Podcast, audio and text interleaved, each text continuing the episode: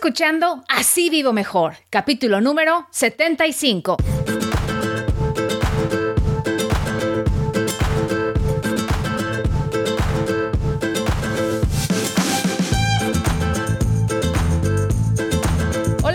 Muchísimas gracias por acompañarme en otro episodio de Así Vivo Mejor Podcast. Este es un programa dedicado a compartir contigo información práctica que nos ayude a administrar mejor nuestro dinero, a ahorrar y hacernos a la idea de vivir sin deudas para vivir mejor, porque yo creo fielmente que cuando uno tiene en control sus finanzas personales, el control de su dinero, su calidad de vida puede mejorar al 100% y en muchísimos aspectos de tu vida, no solamente en tu cartera.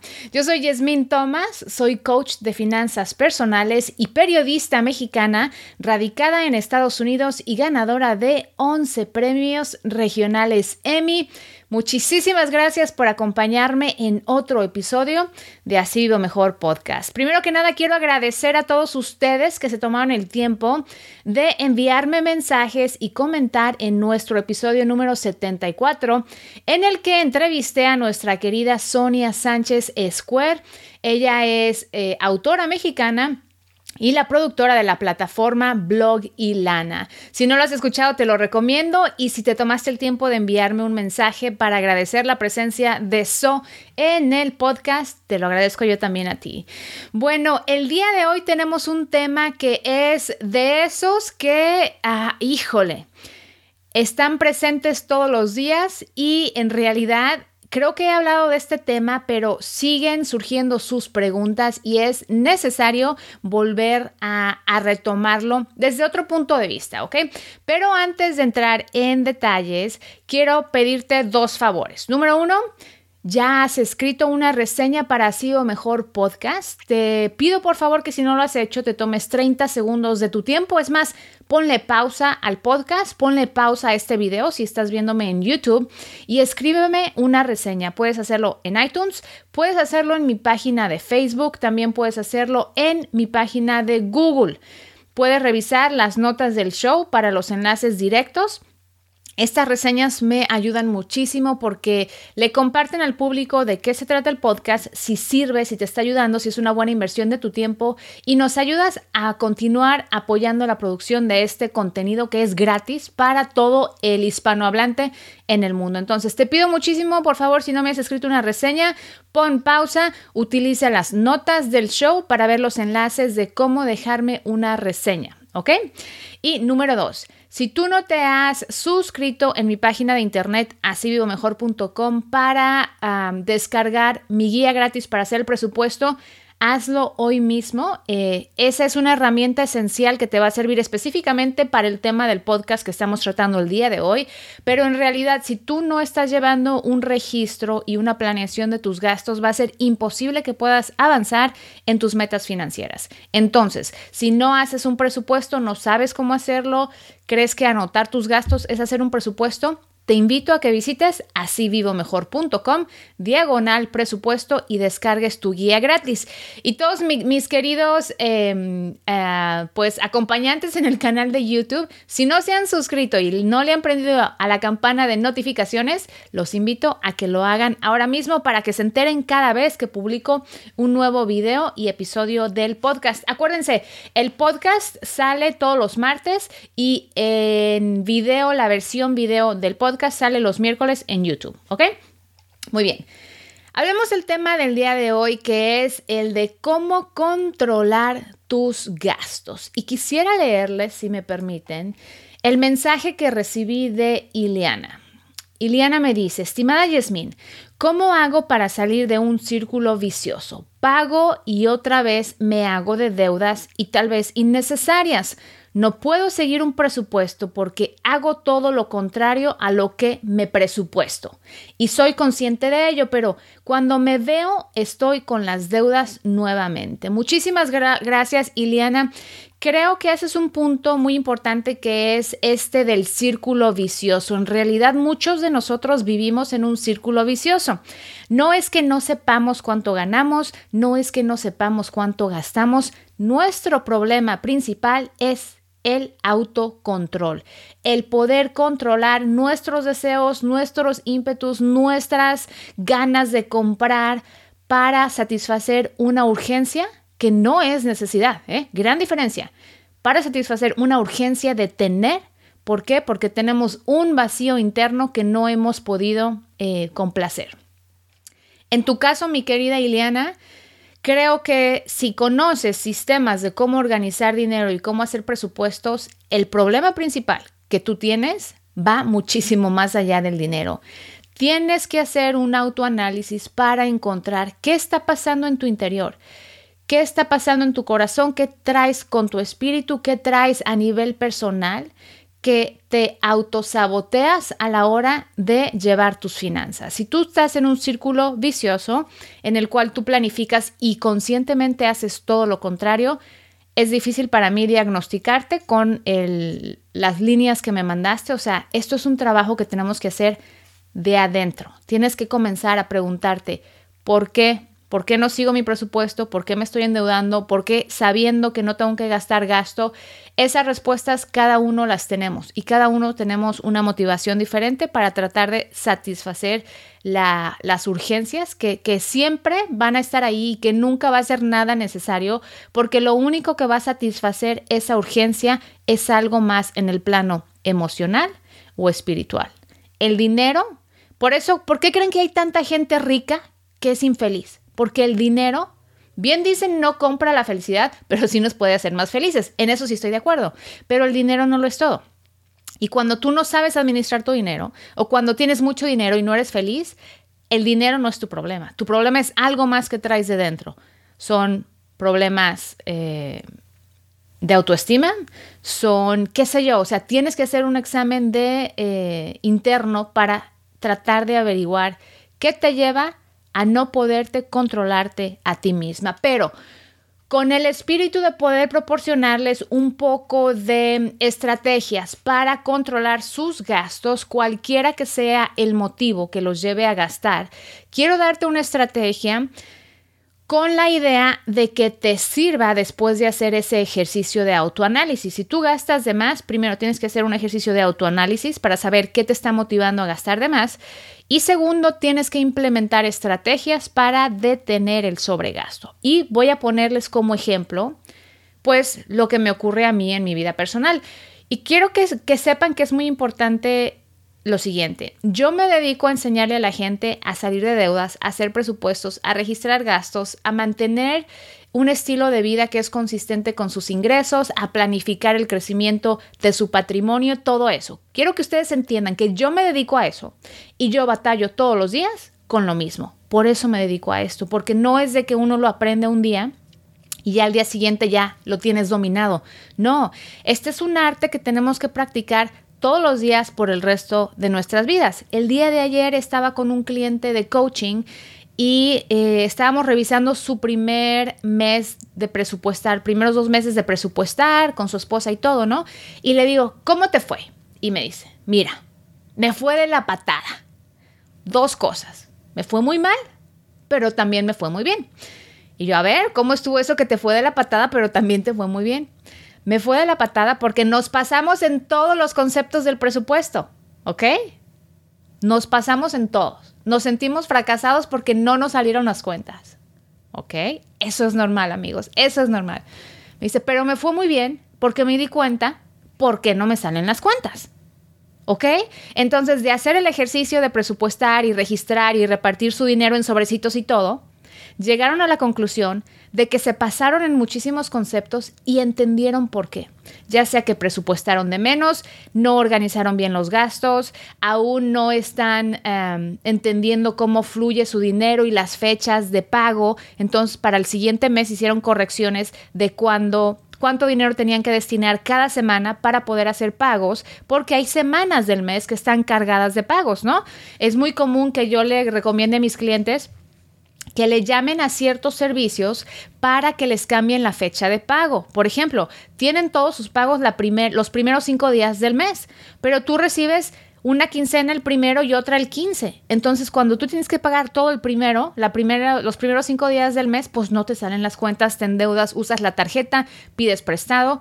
Cuando lo que podemos hacer es agarrar el teléfono y si no puedes cambiar la renta el día 15 porque ellos quieren la, el pago del 1 al 5, lo que sí puedes hacer es llamarle al del cable, al del teléfono, al de la luz, al de la basura, al del agua y ver si pueden cambiarte la fecha de pago para el día 17, ¿no? Si tú tienes una hipoteca, es muy probable que tú puedas llamarle al banco y decirle, oye, ¿puedes cambiarme mi fecha de pago para el día 18 en vez del día 3? Porque tengo que pagar el carro, las colegiaturas, eh, la comida, la luz y todo eso.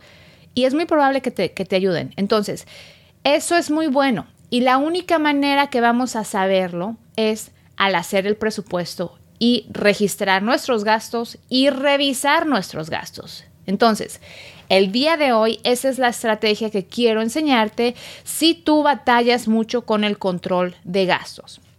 Y te voy a poner este ejemplo. Yo tengo en mi presupuesto mensual destinados mil dólares para el gasto de supermercado. Muchos de, de, ustedes quizás me estén escuchando y me digan, ¿qué? ¿Mil dólares es un demonial de dinero? Déjenme les explico cómo está mi dinámica familiar para que sepan por qué yo presupuesto esa cantidad. En mi casa somos cuatro, ya somos cuatro adultos porque mis hijos ya son adolescentes y comen como tres adultos y dos perros, ¿no? Que, ¿Por qué hay que contar a los perros en la familia? Porque la comida del perro está cara y son dos y, y el Hershey quiere comer todos los tres veces al día. Hershey me ve en la, en la cocina y, se para en la puerta de la cochera porque él sabe que la comida está afuera. Se para así con su carita de perrito triste para que le dé de comer. Y cada que entro a la cocina, cada que quiere comer el perro, ¿no? Y la primera, que fueron las primeras dos, tres semanas, dije, bueno, pues ha de estar creciendo, ha de estar hambriento, qué sé yo, ¿no? No, no, ya que entró yo y lo único que quieres comer, le dije, ¿sabes qué, mi Hershey? No, usted se va a acostumbrar a sus dos comidas como las tenía, porque si no se va a poner gordo y eso no es saludable. Y bueno, el chiste es que cada saco de comida de perro me cuesta 35 dólares, ¿no? Entonces, si se comen dos al mes, son 70 dólares. Todo eso lo tenemos que presupuestar. Y si no hacemos a detalle nuestro presupuesto, esas cositas pueden sacar nuestros gastos de control. Entonces, regresando a mi ejemplo, yo presupuesto mil dólares al mes para comida. Yo batallo para no gastar más de 10 de mil dólares al mes. Van a pensar, pues soy muy gastalón en el supermercado. No, nosotros hemos hecho el propósito de no gastar mucho saliendo a comer, lo que significa que cocinamos mucho en casa. La mayoría de nuestras comidas, definitivamente de lunes a viernes, todos los días comemos en casa. La mayoría de los fines de semana comemos en casa y por ahí tenemos ocasiones especiales, cumpleaños, siempre se celebran en el restaurante de elección del cumpleañero, sin límites, a donde quieras ir, el que quieras ir, come lo que quieras. Y eh, si estamos fuera de la ciudad, pues también tenemos que comer fuera. Y rara vez, por gusto, por falta de organización, por lo que quieras, decimos, ay, ¿qué se te antoja hoy? Vamos a comer a la calle. No porque cada salida de comer a la calle a mí con mi familia me cuesta entre 60 y 100 dólares por los cuatro, depende a dónde vayamos. Y imagínate, si estás comiendo, pongámosla en 80 dólares porque es más bien ese promedio. Si estás comiendo una vez en la calle cada fin de semana, ya son 80 dólares por cuatro fines de semana, son 320 dólares que estamos gastando en comer en la calle. Por una hora y media que te sientas a comer, te sirven la comida, 320 dólares. Yo les pregunto, si ustedes están comiendo con mucha frecuencia en la calle y se están gastando, no sé, 500 dólares al mes, que no son cifras desquiciadas, ¿eh? Eso es muy normal que la gente gaste. Eh, si estás comiendo entre semana comida chatarra, si estás comprando tu lonche y estás gastando 10 dólares al día en un lonche, que es lo que cuesta acá en Estados Unidos. Uno no puede comprar una comida rápida de McDonald's o algo por menos de 8, 9 dólares, qué sé yo, ¿no? Entonces, y si vas al restaurante, pues ya te estás gastando 15 dólares. Si comes todos los días el lonche en la calle, que conozco muchas personas que sí lo hacen, te estás gastando 200 dólares en puros lonches por una persona. Imagínate que el esposo y la esposa comen todos los días en la calle, son 400 dólares. Imagínate que a tus hijos no les mandas lonche y están comiendo eh, la comida de la cafetería de la escuela. Ponle que eso sea más barato y que sean 100 dólares por, por dos hijos. Estás gastándote 500 dólares sin incluir comidas fines de semana de familia en la calle, con amigos, salidas, etcétera, ¿no? Entonces, yo siempre les he insistido que la comida en la calle es muy cara, número uno, número dos, en realidad no sabes cómo la están preparando, al menos que estés enfrente del puesto de tacos viendo cómo están cortando la carnaza, es otra cosa que ya se me antojó, pero Nunca sabes bien el contenido calórico ni qué tan saludable es la comida que te están sirviendo de restaurantes y es mucho más difícil mantener una dieta sana cuando comes mucho en la calle, ¿no? Entonces nosotros nos hemos hecho el propósito desde hace muchos años de preparar lonches en casa. Rara vez comemos el lonche en la calle. Muy pocas veces al mes comemos en la calle y cocinamos en casa. No les voy a decir que yo cocino orgánico y que cocino súper saludable y todo eso porque les mentiría, pero yo compro y en la casa no nos falta nada, ¿no? Entonces, desde papitas hasta galletas Oreo, que no hay suficiente paquete que dure en mi casa porque llegan y como que hay gremlins aquí y eso desaparece, se esfuman las galletas. Este, hasta que si queremos comer, ¿no? Pues salmón, carne, pollo, lo que sea. Entonces, en la casa, en lo que compramos de la casa, somos más generosos porque nos medimos con lo que gastamos en la calle. Pero yo quiero decirles, si ustedes están batallando para controlar sus gastos, mucho ojo con las salidas a comer. Córtenlas, córtenlas por favor, limítense en cuanto a salidas porque ahí se les puede ir muchísimo dinero. Entonces, el hecho de que yo gaste mil dólares al mes en supermercado es bueno explicar que eso también incluye cualquier gasto de la casa. ¿A qué me refiero? No es solo comida, o sea, no es solo lo que va en la despensa, es eh, papel del baño, jabón, detergente, eh, artículos de limpieza, de higiene personal, eh, todo eso va en mi presupuesto de supermercado. Dicho lo dicho, mil dólares me parece que es un presupuesto decente. Con trabajo me quedo en mi presupuesto. Generalmente me paso. Generalmente gastamos de más. 1200, 1250, depende, ¿no? Y he hecho el propósito para 2019 de no pasarme en el presupuesto. Y hoy con mucho orgullo quiero decirles que para febrero lo logré. En febrero me quedó la fabulosa cantidad de 20 dólares con 44 centavos restantes de mi presupuesto de comida, que es muy bueno. Ahora, creo que pude haber hecho mejor el, la planeación definitivamente. Les voy a decir por qué. En febrero tenemos 28 días. Este febrero tuvimos 28 días. O sea, sé que en un mes normal de 30 a 31 días hay todavía posibilidades de gastar más. Si hubiera sido un mes como marzo, a lo mejor hubiera gastado de más si no me planifico.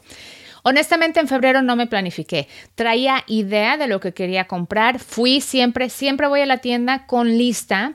No tanto por, eh, más bien voy con lista porque se me olvidan las cosas y no las pongo en la lista. Entonces siempre voy con mi lista, pero no traía mm, exactamente definido qué íbamos a comer. Entonces, en vez de planificar con tiempo, el día de planificaba.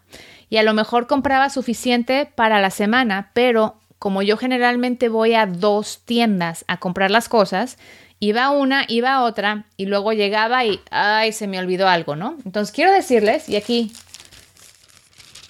si lo están escuchando en el podcast, tengo mis recibos del supermercado.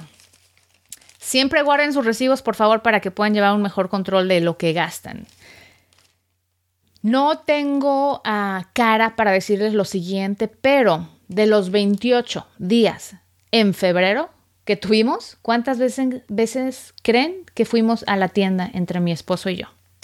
Échenle. A ver. 18 veces. 18 veces, 18 oportunidades de sobregastar en el supermercado. ¿Pueden creerlo? 18 veces eso a mí me parece una ridiculez y lo digo con toda honestidad. ¿Qué está pasando? Si yo soy la de los presupuestos, las de la planificación y todo eso, En febrero fue uno de esos meses que me vino rapidísimo, estuve súper ocupada y no planifiqué mis comidas. Y tenemos que ser conscientes de eso porque 18 visitas al supermercado, por favor, pues ni que fuera qué, o sea, son muchas veces. Son, son 18 oportunidades de comprar galletas de más, de comprar cosas de más, de gastar de más, ¿no? Entonces, se los comento porque no sabemos esto hasta que llevas tú un registro específico de cuántas veces fuiste al supermercado. Y eso es lo que yo les enseño que hagan en su presupuesto.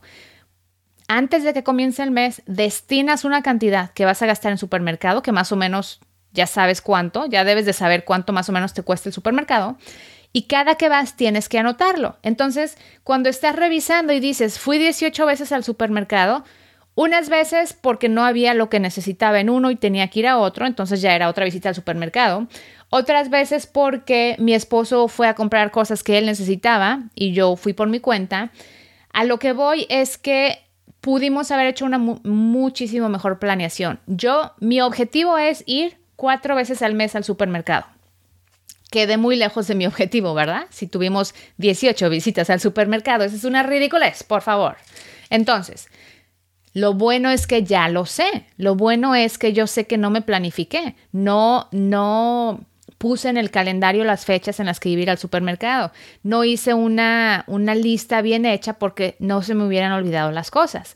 O a lo mejor si ya sé que en un supermercado no hay siempre todo lo que busco, entonces tengo que buscar ir al supermercado más grande, ¿no? Pero para decirles, fui 13 veces a Walmart, fui tres veces a Aldi y fui dos veces a Dillon's, ¿ok? Entonces es demasiado, o sea, es demasiado ir, es demasiado tiempo, es demasiadas oportunidades de gastar de más y el propósito es disminuir las oportunidades de sobregasto y cada vez que vas al súper es oportunidad de comprar de más. Entonces, aprendan de mi lección, traten de planificar una visita al supermercado por mes. Y de hecho tengo un artículo, déjenlo busco para decirles qué número del episodio es, en el que les cuento de 30 formas de ahorrar dinero en el supermercado. Debería haber tenido esto ya planificado, pero ya saben que aquí vamos siempre al natural. Entonces, ¿cómo es posible que no tengo internet en este momento? ¿Qué está pasando aquí? A ver, déjenle prendo que le piqué algo mal. Eh, tengo una eh, un artículo que hice con 30 formas de ahorrar dinero en el supermercado, ¿ok? Entonces ahorita se los voy a compartir para que lo chequen y ahí también tengo el formato de la lista de supermercado que les puede ayudar mucho a ahorrar tiempo y dinero en el súper. Entonces, en lo que prende la compu, que no entiendo por qué el internet no está funcionando, ok, ahí va.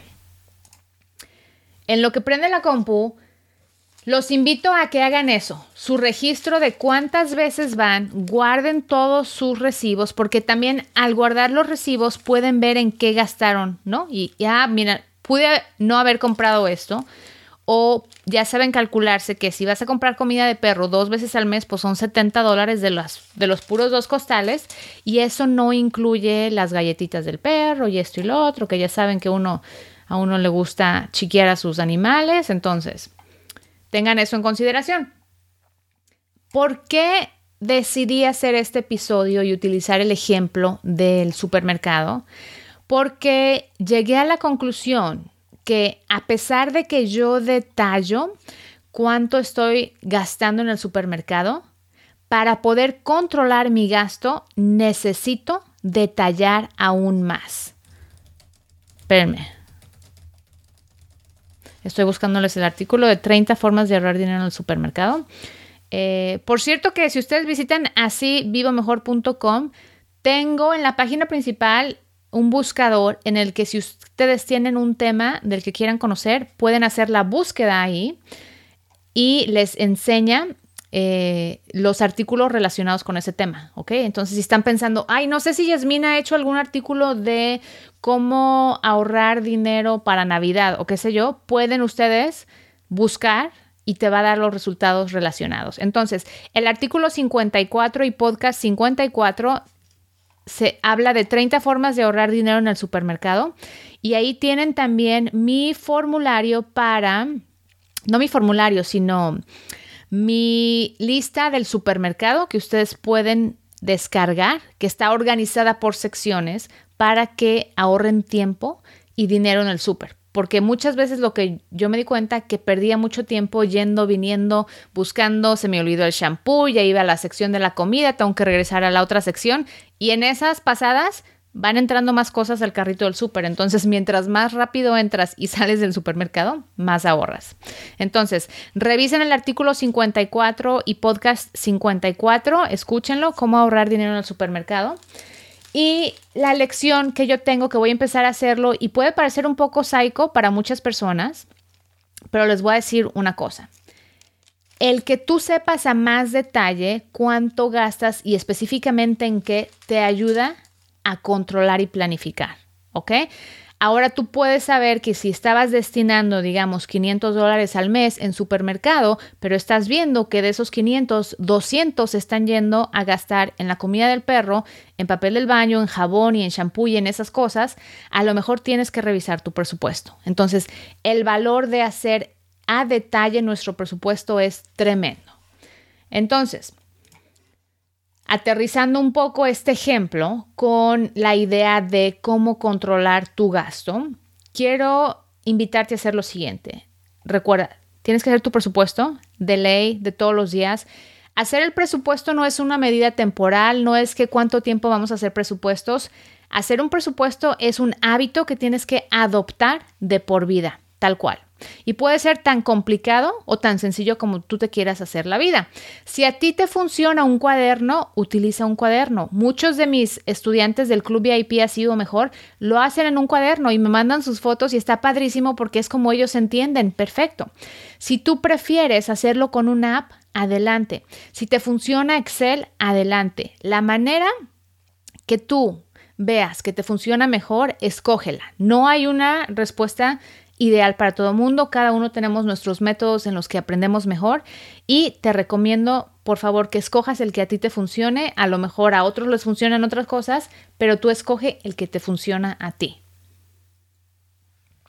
Otra cosa, quiero pedirte que seas que no seas reactivo y que seas proactivo. ¿A qué me refiero? Estamos constantemente actuando en respuesta a los estímulos de nuestro medio ambiente, ¿no? Por ejemplo, se acabó la comida del perro. Ay, voy a ir a comprar más comida. O no hay nada en el refri. Voy a ir al supermercado. Todos sabemos que el perro come, todos sabemos que la, que la familia come, todos sabemos que los niños siempre quieren galletas y no hay suficientes galletas. Entonces, ¿por qué no prepararnos? En vez de reaccionar cuando falta algo en la casa. No hay leche, voy a ir a comprar leche pero regresas con el pan, con los antojitos, las papitas, entonces ya reventaste el presupuesto visita tras visita. Y si haces 18 visitas, como hice yo en febrero, pues vamos a estar para llorar, ¿no? Entonces, los tres pasos que vas a implementar para controlar tus gastos son los siguientes. Planifica, registra, revisa. Así de sencillo. Planifica tu presupuesto Planifica tus visitas al supermercado, planifica tus comidas en la calle, planifica todas tus actividades que requieren de gastar dinero. Después vas a registrar. Ya fuiste al súper, registra cuánto gastaste, ¿ok? En tu presupuesto. Eh, fui, saliste a comer, registra cuánto gastaste. Tuviste que mandar dinero para la escuela de los niños, para la fotografía del grupo, regístralo todos tus gastos necesitas registrarlos para poder llevar un control. Cuando tú no registras, aunque creas que te está entrando suficiente dinero en tu sueldo cada mes, si no registras no hay manera de revisar, no hay manera de medir, ¿ok? Y ese es el siguiente paso. Tienes que revisar. Revisar si gasté lo que tenía planificado gastar, revisar si me pasé de más, revisar por qué me gasté de más. Mientras no hagamos ese círculo completo, que este, esta es la manera que sales del círculo vicioso del que hablaba Iliana, ¿no? El antídoto para el círculo vicioso es entrar en el círculo de la planificación, de la revisión. Mientras no cambiemos nuestros hábitos, no podemos salir del círculo vicioso. Tú quieres salir de ese círculo vicioso de sobregasto y endeudamiento, entra en el círculo de la disciplina financiera. Bauticémoslo así, el círculo de la disciplina financiera, tu antídoto contra el círculo vicioso de las deudas. ¿Qué vas a hacer? Ya te lo dije en tres pasos. Planifica, registra y revisa. Siempre, todos los meses. Este episodio se publica ya eh, a que estamos casi mediados de marzo. Entonces, ya debes tener tú tu presupuesto hecho. Ya tienes que haber registrado la primera semana de, gastos de, marzo. Tienes tú que saber si vas a producir suficiente dinero en marzo o no para el ritmo de vida que llevas. Y si no estás produciendo eh, suficiente dinero, tienes que bajarle al ritmo de vida. O sea, esta es matemática simple de primer grado. Entran cinco, no puedes gastar más de cinco. Y si te gastas cinco, no hay ahorro. Y si te gastas ocho, hay endeudamiento. No hay de otra. Es un círculo vicioso. Así de simple es. Entonces, la manera de poder planificar es entrando en el círculo de la disciplina financiera, ¿ok? Entonces, ese es el mensaje que tengo para ti hoy. La única forma de controlar tus gastos es planificando, registrando y midiendo, ¿ok? Si quieres eh, leer el artículo relacionado con este episodio, si quieres tomar notas eh, exactamente sobre el proceso, visita asivivomejor.com diagonal 75. Tengo siempre el artículo relacionado con el tema. Sé que muchas personas me escuchan cuando están caminando los perros, cuando están manejando y no pueden tomar notas y les gustaría tomar notas. Sepan que siempre pueden revisar las notas del show, los apuntes, el artículo que yo escribo relacionado con este episodio en mi sitio de internet, asivivomejor.com. ¿Ok? El día de hoy las notas están en asivivomejor.com diagonal 75. Con esta información me despido agradeciéndoles mucho sus emails, que ya me puse al corriente con sus emails, respondiéndolos, invitándolos si no están ya en mi grupo privado de Facebook que se llama Sin Deudas, ha sido mejor. Los invito a que se unan y también los invito a que aprendan más a través del Club VIP. Ahorita al final del podcast van a escuchar más información sobre mi club de coaching financiero, el Club VIP. Muy bien, muchísimas gracias. Por favor, Repartan, por favor, si estás en YouTube, dale me gusta, déjame un comentario, eh, compartan este material con sus amistades, amigos, primos, familiares, seres queridos, esposa, esposo, novio, etc. Es información que nos puede ayudar a cambiar la vida de muchas personas de uno por uno, ¿ok? Entonces, si tú encuentras este podcast, el video de YouTube útil, los artículos en mi blog, asidomejor.com útiles, por favor, te pido que los compartas. ¿Sale, vale? Muy bien. Muchísimas gracias porque con tu compañía así vivo mejor. Yo soy Yasmin Thomas y te espero en la próxima.